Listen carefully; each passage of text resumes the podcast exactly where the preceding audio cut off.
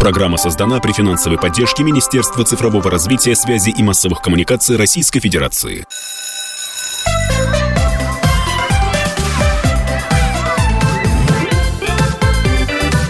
Родительский вопрос.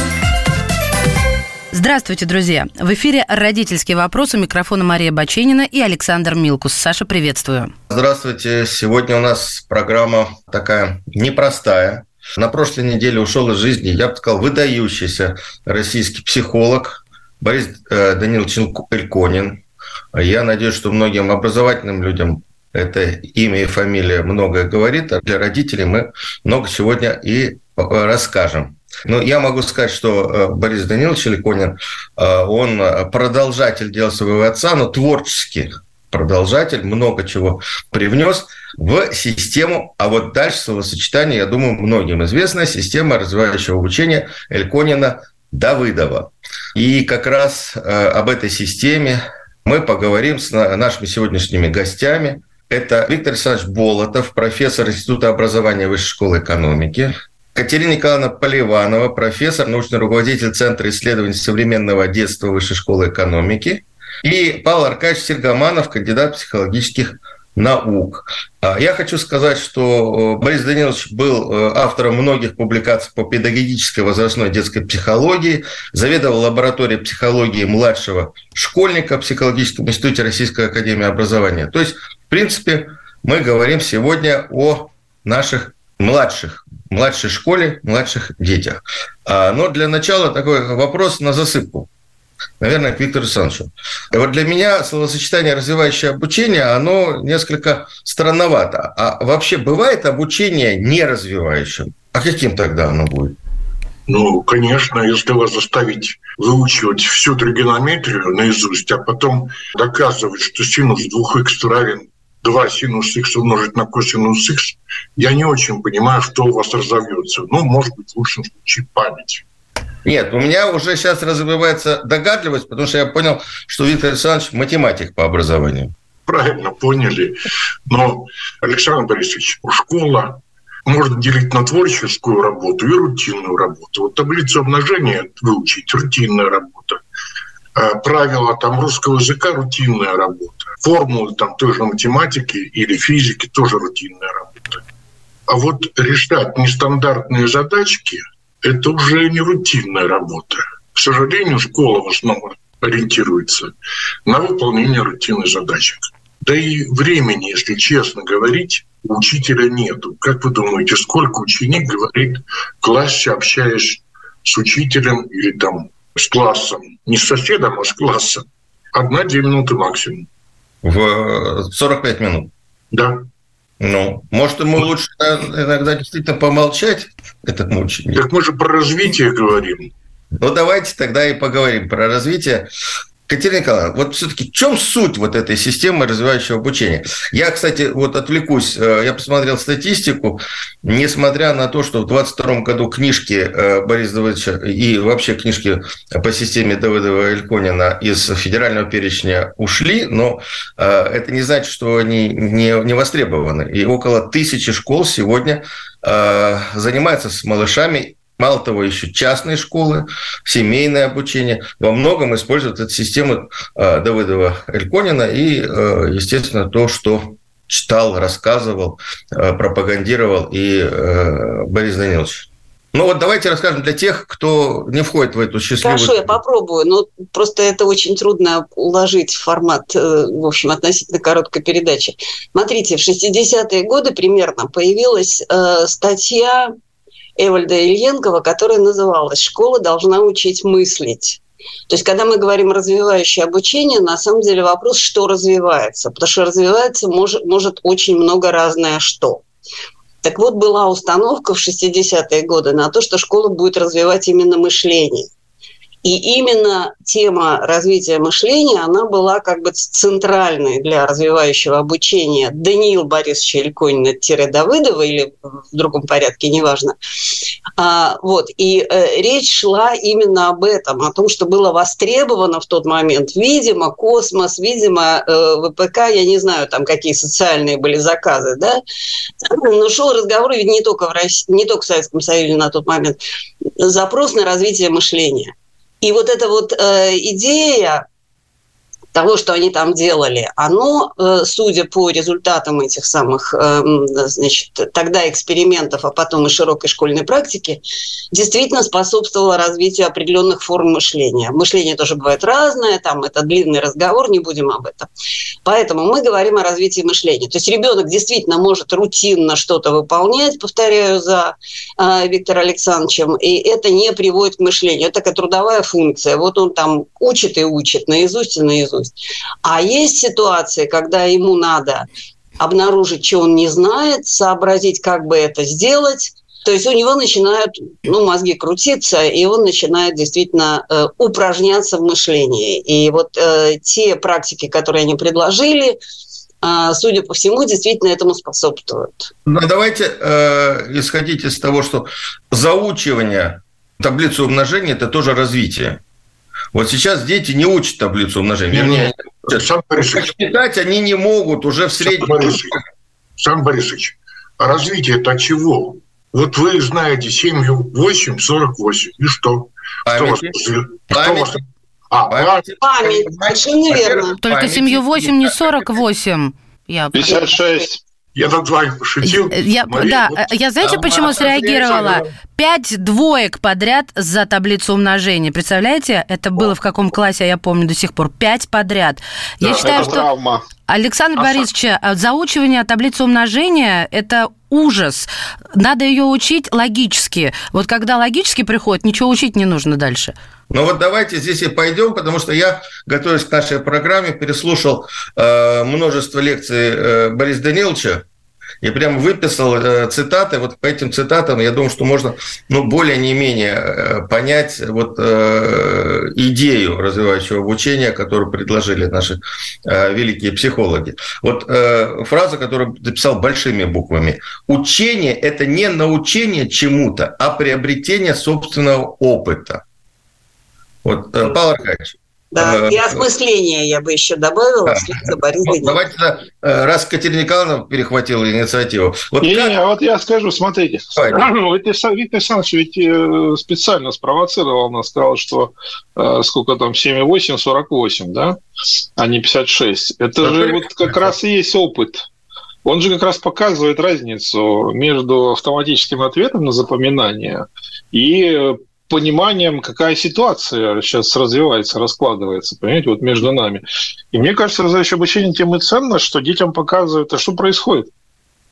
Что это дрессура, или это я как-то развиваюсь, что это мой опыт, что это я сам, да, а не повторяю за учебой. А как Ну, он мне может кажется, Знаете, вот, в школе опыт приобретать? Ну, Сам Борисович, подожди. Вот Да. смотрите, формула Эльконина Бориса. Э, На самом деле учителя, опытные и хорошие учителя, давно говорят, нельзя научить, можно только научиться. Вот в этом смысле опыт, когда он сам, когда у него есть инициатива, когда он задает вопрос, когда на этот вопрос он получает ответ или сопротивление, и когда он в целом понимает, какая ситуация разворачивается перед ним, понимаете, вот, вот, это, вот, вот это уважение к э, персоне, к детской персоне, мне кажется, есть стержень развивающего обучения. Я хотела бы, коллеги, предложить немного упростить. Вот вы мне объясните, пожалуйста, на пальцах, как говорится, на примере, а как, что вы имеете в виду, вот научить учиться? Вот, допустим, он приходит ко мне и говорит, слушай, э, он приходит, вернее, к папе и говорит, слушай, пап, помоги решить задачу. У нас папа за математику отвечает. А папа ему говорит, друг мой, хорошо, садись. И понимает, что он не, не знает базу, он отправляет его обниматься дальше с учебником. Дитё возмущается, потому что не сработала его манипуляция. Он же хотел, чтобы отец за него все решил. Это ж помощь. И вот я, например, другого мнения. Я его заставляю просто искать. Не знаешь? Иди ищи. Яндекс, э, другие системы. Вот если не знаешь, сейчас есть возможность найти. Может, я тоже не права. Вот вы мне каким-то прикладным методом, пожалуйста, будьте так добры. Ну, вообще, Мария, знаете, что самое главное вам надо было сделать? Или папе? А вот что ты не понимаешь? Вот ты не можешь решить задачку. А что ты не знаешь? Что ты не понимаешь? Вот какой вопрос надо задавать. Я просто продолжу, что э, одним из таких центральных моментов развивающего обучения является как раз ситуация, когда ребенок говорит, так, это я знаю, а вот для этого у меня нет средств. И вот тогда, тогда формулируется вопрос, собственно говоря. И тогда у него возникает, ну, как бы у него дефицит. Он почувствовал, что у него дефицит. И он начинает искать средства заполнения этого дефицита. С помощью папы, с помощью учебника, с помощью педагога, с помощью каких-то экспериментов. Или интернета. Или интернета, совершенно верно. Но самое главное, вот этот момент дифференциации между, так, вот это вот все, да, а вот тут вот дырка, вот эту, обнаружить эту дырку, вот это вот, собственно говоря, это и в мышлении очень важный навык, да, когда я понимаю, что здесь у меня есть средства, ну, я как бы автоматически в кавычках решаю какую-то задачу. А вот здесь у меня нет средств, и это проблема. И это научная деятельность вся вокруг того, чтобы проблему идентифицировать. Друзья мои, прервемся на несколько мгновений и вернемся к этому удивительному трогательному и очень полезному, на мой взгляд, разговору. Сегодня в родительском вопросе Виктор Александрович Болотов, профессор Института образования Высшей школы экономики, академик РАО, Катерина Николаевна Поливанова, профессор, научный руководитель Центра исследований современного детства Высшей школы экономики, и Павел Аркадьевич Сергоманов, кандидат психологических наук.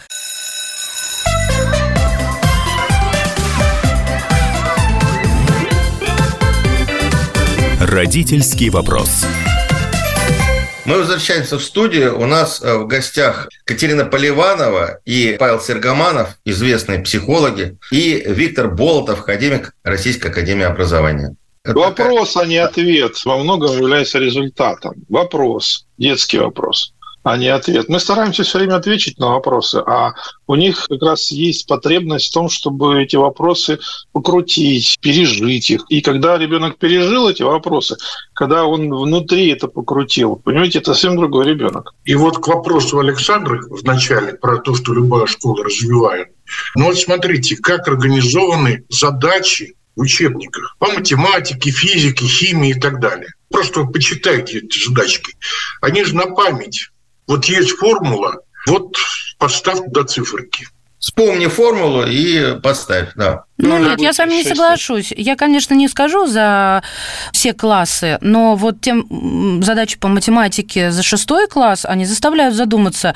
Там действительно с таким огоньком задачи бывают. Мария, какой учебник еще, смотря, их много. Есть учебники, которые ориентированы на как раз на развитие мышления – когда Мария говорите заставляют задуматься, я бы предпочел приглашают задуматься. А действительно ли такое действие со стороны учебника есть? Если это заставляют или приглашают именно задуматься. Я в этом смысле согласен. Но что, вот к чему обращено это? Учительское, родительское или из учебника? Я буду сегодня исполнять функцию архивариуса. Я буду тестировать Ильконина, Борис Данилович. А, он, э, У меня тоже есть, если что.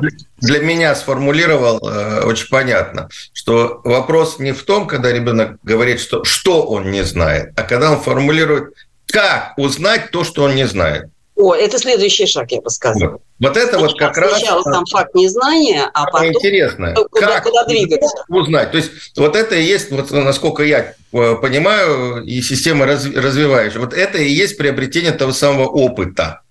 Когда ребенок сам протаптывает дорожку к тому, что он не знает. И как ему это узнать? Вот это интересная история. Опыт, когда сам протаптывает, вот сам, это вот тайна, когда он сам откликается, понимаете, или когда он сам хочет.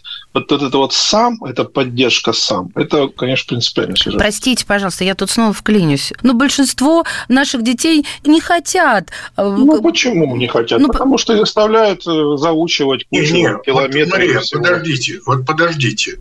Вот даете ребенку новую игру компьютерную. Ну и что, кто-нибудь заставляет его что-то? Нет, ну подождите, а вы, конечно, зашли с козырей, как говорится. Так нечестно, компьютерную игру. Когда вы говорите, наши дети не хотят, если им интересно, то они хотят так, а чего я добьюсь, давая ему э, компьютерную игру? Э, какую дорожку? Ну да, там он все знает. Подождите, так. подождите, компьютерных игр много. Есть тупые стрелялки, а есть игры компьютерные, работающие на развитие. Майнкрафт. Ну, я вот тут да. вот э, немножко вас помирю, потому что очень важно и в решении школьной задачки, и в компьютерной игре на самом деле опыт успеха, то, о чем вы не говорите. Потому что если у меня, я научился ставить задачу, у меня получилось ответить на вопрос, закрыть вот эту дырку, о которой я говорила, да, это опыт успеха, это так называемая потребность компетенции детской. Поэтому э, если у него в школе мало опыта успеха, и у него только опыт избегания, а не успеха, что называется, то там другая, конечно, картинка возникнет. И там чем дальше, тем заставлять труднее. Я ну вот таблица умножения, Мария вспомнила про свою таблицу умножения. Вот там травма, неуспех. Да. Термин «выученная беспомощность». Ну да, надрессировали. Когда ребенка приучили не хотеть и не уметь. Ну вот я, как, как я понимаю, давайте вы меня поправите, если я не очень точно э, воспроизведу. Как я понимаю, как раз у Эльконина идет разговор о том, что учитель это человек не который дает знания, а который вот этих вот ребят, о которых Маша говорит, находит ту самую дорожку, чтобы им было интересно, чтобы они решали свои задачи, свой опыт и э, пришли э, к учению, может быть, через игру, другие инструменты. Вот, вот пример. Я с Борисом Илькониным познакомился в Красноярске, куда привез его Василий Васильевич Давыдов много лет назад. И вот там большая школа Бориса Ильконина, там приложила руку Екатерина Николаевна, и замечательная Галина Анатольевна Цукерман, тоже из школы Давыдовской. Ну, в общем, там много кто из команды Давыдова поработал. Так вот, там одно из... Вот реально, это фильм показывает. Детям дается новая тема, они там ее изучают, а потом им говорят, ну, кто готов, тот идет, берет себе задание и выполняет. И вот девочка подходит к столу, где лежат задания, задания закрыты, там неизвестно, смотрит, смотрит, думает. Говорит, нет, пожалуй, я еще пойду поработаю, только потом возьму задание. Поупражняюсь еще. Да, да. Вот смотрите, ее неконтрольная учителя, она сама решает, когда вот это та самая самостоятельность, понимаете, тут мало принять решение, надо принять, как говорят, ответственное решение. Я не просто тыкаюсь, а я несу ответственность. Получится у меня, не получится. Ну, вот есть, мне... есть, да, вот да. есть очень важная сторона этого разговора, это понимание взрослым детской ситуации. Мы же можем как действовать? Так, дети пришли, сегодня тема такая, открыли тетрадки, заучиваем таблицу умножения. И дальше выходи, Мария, со своей травмой про таблицу умножения. Да? А можно как-то иначе действовать, поняв, что у этих конкретных детей вызывает интерес, есть ли у них инициатива. И как раз вот то, что тот пример, который Андрей Александрович приводит, он про эту организацию урока. Детям предлагают самим решить, пойдет он сейчас сдавать свою там работу или еще потренируется. Да? И вот эта принципиальная очень вещь, понимаете, она как раз а, перекладывает и вот дает возможность ребенку самому проявить инициативу и взять на себя ответственность. А ребенок... А мы же всех, мы же всех загоняем в некую машину, понимаете, вот машина урока. Сегодня новый материал все обязаны изучить. Что там получилось? Кому это было интересно? Вообще, так сказать, ну, понимаете, вот, вот, вот разница. Ну, вот я, я вот тоже э, короткий пример как раз из системы. Э, раз, раз я ее прошел, хочу сказать, вот это очень интересная история. Когда э, по системе развивающего обучения э, детки занимаются, им говорят о том, что там контрольная по такой-то теме будет, ну, условно говоря, с 20 по 30 сентября. И дети сами решают, какой день, кто из них считает, что он готов и будет это, это сдавать. Не то, что так, все достали тетрадки, и сегодня у вас контрольная. Нет, ты сам отвечаешь за свою подготовку. Ты сам оцениваешь, готов ты или нет, и выбираешь тот день, когда тебе удобно. То есть это такое странное для нас, в общем, для массового сознания уважение к маленькому человеку. Он же еще маленький, а вообще у нас э, еще неизвестно человека нет. Человек школу закончит, а он человек. А пока он как бы... И не до человек. Не до человек, конечно. А вот, э, знаете, я на себя сейчас примеряю это. Мне очень нравится в теории. Но я, конечно, взрослый человек, э, и, возможно, со мной эта система бы уже не сработала. Кстати, был такой у меня вопрос, чтобы не забыть, сейчас его произнесу. А, начинать никогда не поздно или там до определенного возраста, а дальше дальше все уже бессмысленно. Это первая часть, а, так на полку положили. Но вот я на себя примеряю и думаю, вот то, о чем Саша рассказал, я ведь до последнего бы тянула.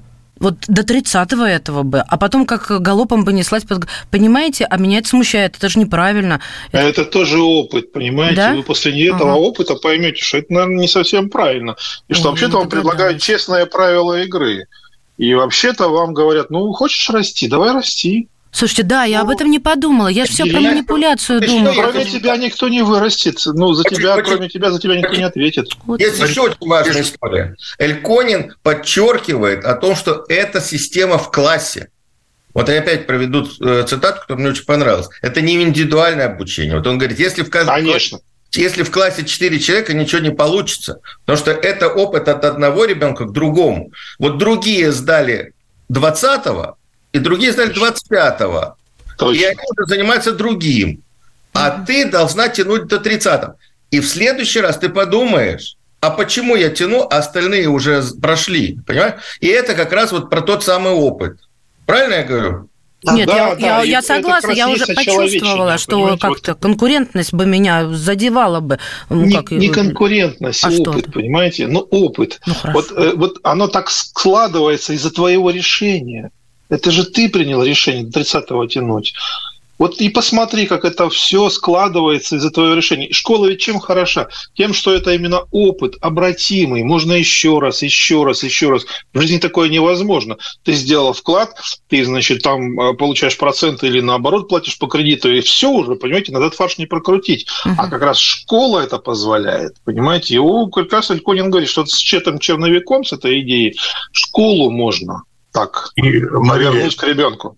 Мария, и не забудьте, что вот вы такая, у которой есть такое слово неприличное, прокрастинирующая. Вы да, правы на 150 процентов, э, Виктор Александрович. Да, откладывающая, да. Так вот, там же есть еще учитель, ну, который как бы смотрит, он же не просто вот дал свободу и все, вот как хотите, так и делайте. Он же с тобой еще разговаривать начнет, но как с человеком а не тому, кому, надо дать, извините, пинка, чтобы он быстрее бежал. Впереди у нас короткий выпуск новостей, а затем родительский вопрос вновь в эфире. В гостях сегодня Виктор Александрович Болотов, профессор Института образования Высшей школы экономики, академик РАО, Катерина Николаевна Поливанова, профессор, научный и руководитель Центра исследований современного детства Высшей школы экономики, и Павел Аркадьевич Сергоманов, кандидат психологических наук.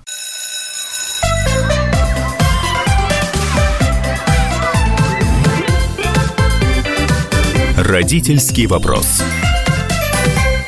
Мы возвращаемся в студию. Я напоминаю, что я Александр Вилкус, по-прежнему Мария Баченина, и наши сегодняшние гости Виктор Болотов, профессор Института, э, Института образования Высшей школы экономики, Катерина Поливанова, научный руководитель Центра исследований современного детства той же вышки, и Павел Аркадьевич Сирокоманов, кандидат психологических наук. Напомню, к тем, кто сейчас только что подключился, э, передача наша посвящена памяти знаменитого психолога, недавно ушедшего из жизни, э, Бориса Даниловича Альконина. Ленина.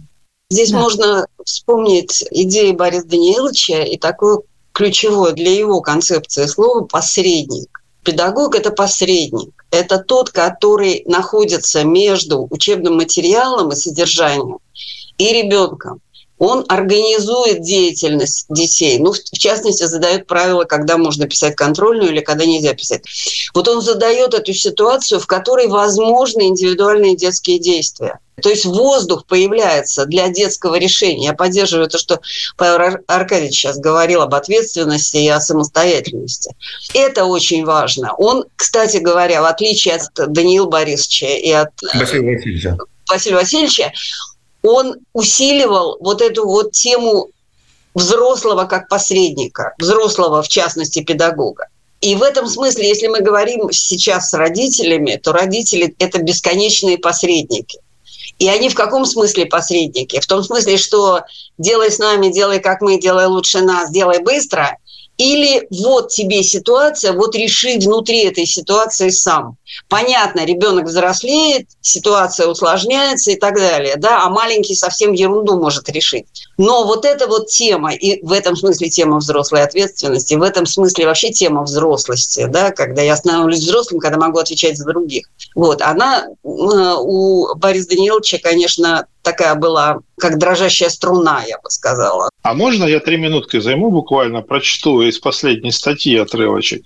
Александр Борисович. Да, конечно. Моя младшая дочь часто со мной гуляла. Это он приводит пример. Примерно в возрасте двух лет ею была выстроена следующая ситуация игра. Мы гуляли во дворе, и она отходила от меня на несколько шагов, потом еще на несколько, потом еще, при этом провокационно выразительно на меня оглядываясь и как бы говоря, ну, папа, подбегай, бери за руку, останавливай. У девочки не было цели дойти до чего-либо. Она не подходила к чему-либо, а уходила от. И когда я подбегал, разыгрывался катарсис встречи.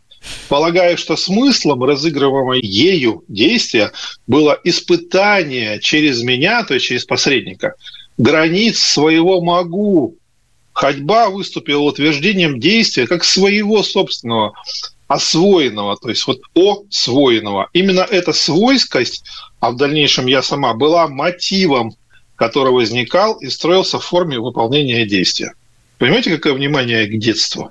А я вот и просто детям? слушаю вас, коллеги. Мне все время хочется спросить, ну я понимаю, семья, я понимаю, продолжение династии, но откуда это вот все в голове? Ну вот, вот, вот откуда? Это вот какой-то столб с небес, вот так придумать, что все вот, ну вот, я вот серьезно думаю, ну как так бывает вот? Вы понимаете мою эмоциональную совершенно чепуху? Откуда появилась эта теория? Да, да, Александр Борисович, я сижу такая, ну, знаете, это, и думаю, господи... другую программу мы, мы можем отдельно, потому что э, Данил Борис ученик Выгодского и так далее, и так далее, и так далее. Мы, как мы... можно так думать вообще про детей? Вот, вы поняли меня, именно. Ну да. вот как так? Я же тоже так хочу научиться. Мы сейчас смеемся, на самом деле, вот я очень давно знала Бориса, и мы просто даже наши родители были знакомы, то есть это просто, ну, как старший брат. И это, конечно, очень тяжелая потеря. Но я все время про него думаю эти дни. Вот это человек, которому, знаете, э, Господь отсыпал вот половником, не то что полной ложкой, и таланта, и какой-то такой вот харизмы человеческой и человеческой привлекательности в, в самом широком смысле слова. И он, с одной стороны, жил и радовался, с другой стороны, он одарял вот этими самыми своими озарениями. Вот я, кстати говоря, по поводу этого примера очень много с ним спорила. Я до сих пор с ним не очень согласна, должна сказать. Я не знаю, может, это испортит наш ровненький разговор. Но дело не в этом. Дело в том, что взгляд человека был нетривиальным. Он видел что-то такое, чего другие не видели, и он это открывал он как бы фонариком высвечивал то, чего другие не видели. Вот это, вот, мне кажется, это прям, это очень сильно. Катерина Николаевна, я вот хотел бы немножко вернуться к нашему разговору, э, к вашей фразе про посредника, о том, что учитель – посредник. Но ведь сейчас, вы знаете, да, век интернета, век, когда дети и так могут получить информацию. То есть учитель перестал быть единственным носителем э, знаний, который стоит у доски, вещает и так далее. То, что, в общем-то, заложено в классно-урочной системе, которая не урок уже пять столетий. И много молодых учителей сейчас как раз стараются не вталкивать какие-то знания, а помогать детям приобретать их, используя как раз вот а, современные цифровые технологии. В принципе, можно ли говорить, что это как бы продолжение вот этого, вот этой идеи развивающего обучения? Потому что мы все загнаны сейчас вот в эту историю. Интернет конкурирует. Есть три разных ситуации в этой в вашем примере. Первое. Я предоставляя ученику море информации, неважно, в интернете, в текстах, в учебниках и так далее, а потом организую пространство так, что он находит ту информацию, которая позволяет ему продвинуться вперед. Для этого нужно иметь, а, критическое мышление, он должен уметь фильтровать фейков в интернете гораздо больше, чем правильно хороших идей. Это один сюжет. К развивающему обучению в полный рост Иконина Давыдова это впрямую не относится. Это, ну, хорошие учителя всегда думают о развитии ребенка. Сначала я его учу, а потом он должен учиться сам. Это же формула задолго появилась до Даниила Борисовича и Василия Васильевича. Поэтому в этом плане, да, можно говорить, что это развивающее обучение. Я так сбивая тоже пафос, скажу, что далеко не все школы, которые говорят, что они занимаются развивающим обучением по иконе Давыдова, этим занимаются. Я был в одной из школ, не буду называть город, мне с гордостью говорят, мы занимаемся развивающим обучением, у нее в кабинете книжки Давыдова, книжки Иконина, там учебники и так далее. И она мне потом говорит, и у меня дети всегда сами делают то, что я им скажу. Вот боюсь обучения. И все понятно. Антураж полный рост, а вот... Я согласна с Виктором Александровичем, но еще я все-таки хотела бы сказать. Смотрите, вот для меня, например, слово «что такое знание», вот этот вопрос, он для меня совершенно не имеет однозначного ответа информация, которую я качаю из интернета, да, ее много, можно создавать условия, в которых дети будут сравнивать информацию из разных источников, например, да, и развивать свое критическое мышление. Это будет около давыдовская история, я бы так сказала. Я сейчас точнее сказать не могу. Какова роль педагога? Он был единственным... Мне когда-то э, еще один наш общий коллега сказал, что читать лекцию, это было в том смысле, что книга была одна, ее действительно читали вслух. Просто не было у каждого книги. И в этом смысле понятно, кто держит книгу, тот и держатель этой всей информации и так далее. Сегодня она рассыпана по многим-многим-многим источникам. Мы можем ее собирать сколько угодно, но в какой мере количество или даже, не знаю, там, номенклатура моего, моей информации связана с моим знанием раз и с моим мышлением два. То есть я с этим делать что-то могу или я могу только собирать как грибы в корзину? Вот принципиальный вопрос, понимаете? И на самом деле, как ни странно, в педагогическом сообществе вопрос о том, что есть знание и что есть мышление, очень мало разговоров на эту тему. Там высокие психологи и когнитивисты, они про это говорят. А вот до педагогов это совершенно не доходит. Знаешь закон Ома, формулу написать можешь, задачку решить можешь, отлично, ты, ты у нас молодец. А что там с мышлением происходит? Понятия не имею. Кстати, Эвальд Ильенков вообще-то был марксистом и, да, говорят, что было все как бы, там все плохо, ничего подобного. И был специалистом по теории познания. Вот он как философ этой проблематикой занимался. А Василий Васильевич Давыдов сумел философские картинки Ильенкова с Выгодским, там, с его последователями, смог родить вот свое развивающее обучение – из этих вот психологического и философского дискурса. Вот можно я очень короткий пример, вот не про три минуты, прям про одну минуту. Смотрите, Давыдов начал с того, что он стал делать э, программу по математике. И у него на первых уроках дети чем занимались? Они воду переливали из банки в банку. И у него первым было понятие величины, потому что что с величиной можно делать? Только сравнивать. Это, это больше, это меньше. Там не было числа, там не было пересчета яблок и груш, там не было ничего. Это возникало гораздо позже. То есть он с другого боку зашел. И он утверждал, я не проверяла, как говорится, но есть данные, тем не менее, что вот этот подход дальше очень большой кусок математики дает возможность проходить, ну, как бы без разрывов, если хотите. И отрицательное число там появляется, и так далее. То есть он нашел способ задавать предметное содержание иначе. Ну, в каком вы интернете это найдете? Сравнение. Они потом от э, жидкости отказались, они, значит, крупу пересыпали из банки в банку. У них возникло больше-меньше, у них потом возникла идея числа, в зависимости от того, какой меркой меряем и так далее. То есть они создавали такие условия, в которых что-то происходило, и возникало детское действие. Вот я, я все время к слову действия возвращаюсь. Ребенок что-то должен делать. Уважаемые слушатели, дорогие наши зрители, еще одна пауза, и родительский вопрос вновь продолжит свою беседу с удивительными гостями. Сегодня мы общаемся с Виктором Александровичем Болтовым, профессором Института образования Высшей школы экономики, академиком Российской академии образования. Катерина Николаевна Поливанова, также наши гости, профессор, научный руководитель Центра исследований современного детства Высшей школы экономики. И Павел Аркадьевич Сергоманов, кандидат психологических наук.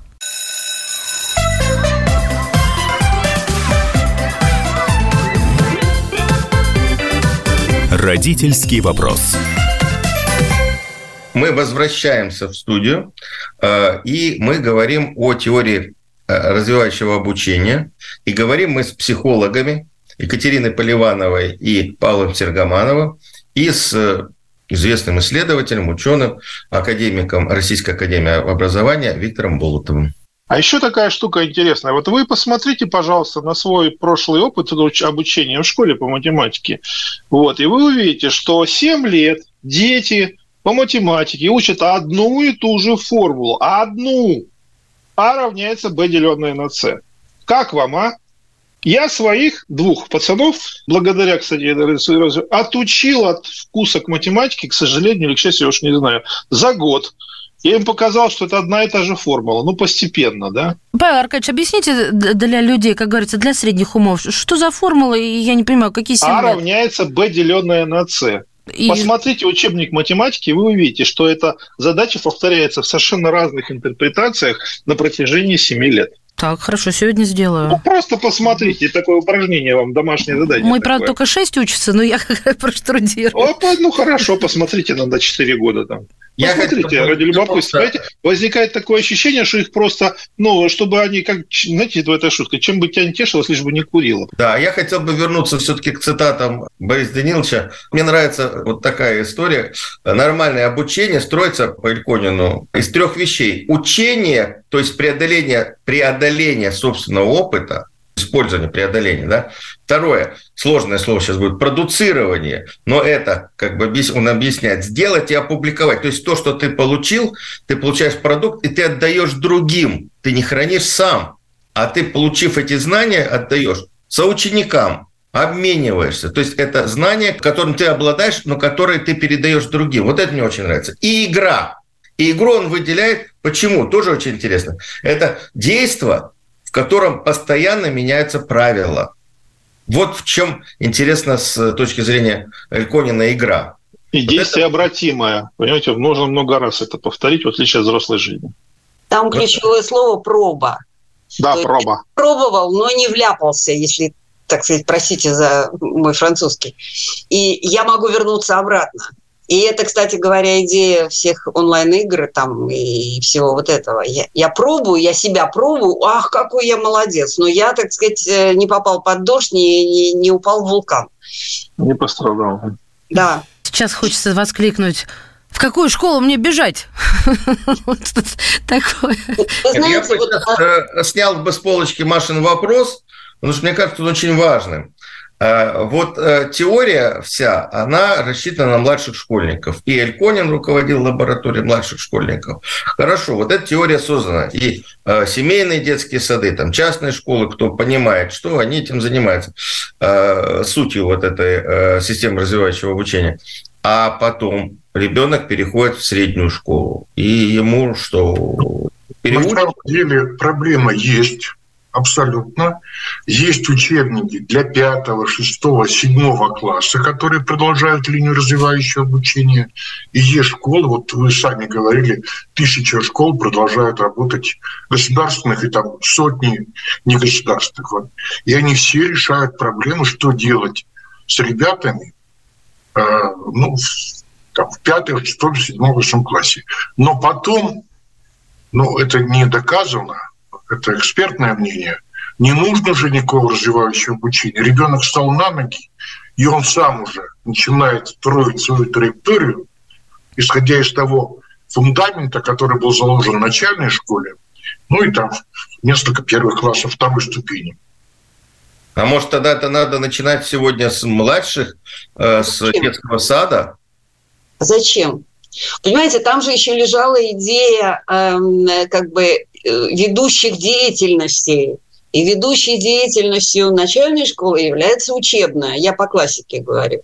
А ведущей деятельностью подросткового возраста по Даниилу Борисовичу Ильконину является интимно-личностное общение. Я считаю, что это проектная деятельность. То есть для меня идеально было бы, значит, если бы дети там что-то практически делали и обращались к педагогу как к эксперту за поддержкой. Знаниями. Вот. Поэтому э, здесь э, много, на самом деле. Зачем это, зачем проектную деятельность запихивать в э, дошколку? Многие это делают. Я не знаю. Вот у меня нет ответа на этот вопрос. Ну, как бы, почему нет? Ну, ты психолог, ты лучше меня понимаешь. Но есть идея, что ребенок должен выиграться. Вот пока он не выигрался, не надо его запихивать в учебный класс. Так, поясните, что вот новый термин для меня выигрался. Ну, э, как бы э, каждый возраст должен быть прожит во всей полноте. Вот если ему положено в дошкольном возрасте играть, то пусть он играет до одурения, извините, пожалуйста. И если он не наигрался, то будет плохо в школе. Но играть это... будет в школе. А, а, ну да, да, да. Продолжит играть в школе просто. Это когда да. взрослые тетеньки носят майки с Майки Маусами, значит, они где-то там не добрали в юности. Это мне мой психолог же говорил, Александр Борисович, смотрите-ка, я стала поспевать к концу занятия. Вот. Не безнадежно. Да я просто тоже уже вспомнил свою взрослую жизнь, когда я приходил на работу, а к нам поставили впервые цветные мониторы и компьютеры, и были две игры.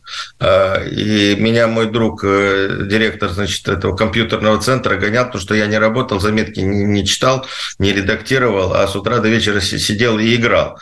Вот. И моя жена ругалась на меня страшным образом, потому что я не ходил забирать, э, не успевал забирать э, сына из детского сада. А потом они совместно с моим другом решили, что ну пусть он наиграется, ну год-полтора пройдет, вот, и, и повзрослеет. Вот так Повзрослел? Да, я теперь играть вообще не могу в компьютерные игры.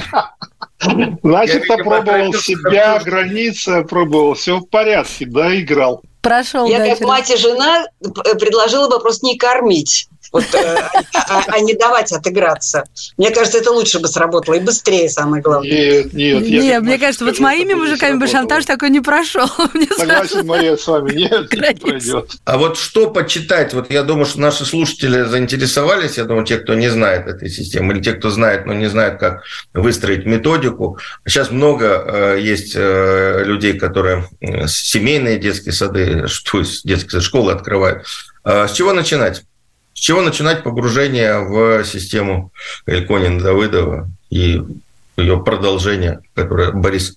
Ну, у, меня, у меня тупой ответ, я прошу прощения. Надо просто посмотреть учебники для первых классов и методику для первых классов, если, если вы хотите именно этим заниматься. Если вы хотите, в принципе, всю эту идеологию, то я здесь что-то затрудняюсь что-нибудь такое ну, мне кажется, можно Пиаже посмотреть «Мышление речи ребенка». И вот э, клиническое описание там хорошее. И, и для обычного нормального интеллигентного человека это текст хороший. И он там показывает, как вообще вот со стороны ребенка как это происходит. И в этом смысле и Выгодский, и Ильконин продолжают эту линию. Повторите, ну, пожалуйста, а какой, что, что за книга? Жан Пиаже «Речь и мышление ребенка». Угу, спасибо. Но я бы ни в коем случае не рекомендовал пытаться в одиночку читать Давыдова Василия Васильевича. О, да, вот это, это тяжелые тексты. Это тяжелые тексты. Не надо это делать. Э, я бы, знаете что, вот тут Катерина Николаевна может со мной не согласиться. Я бы порекомендовал почитать книжки Галины Анатольевны Цукерман.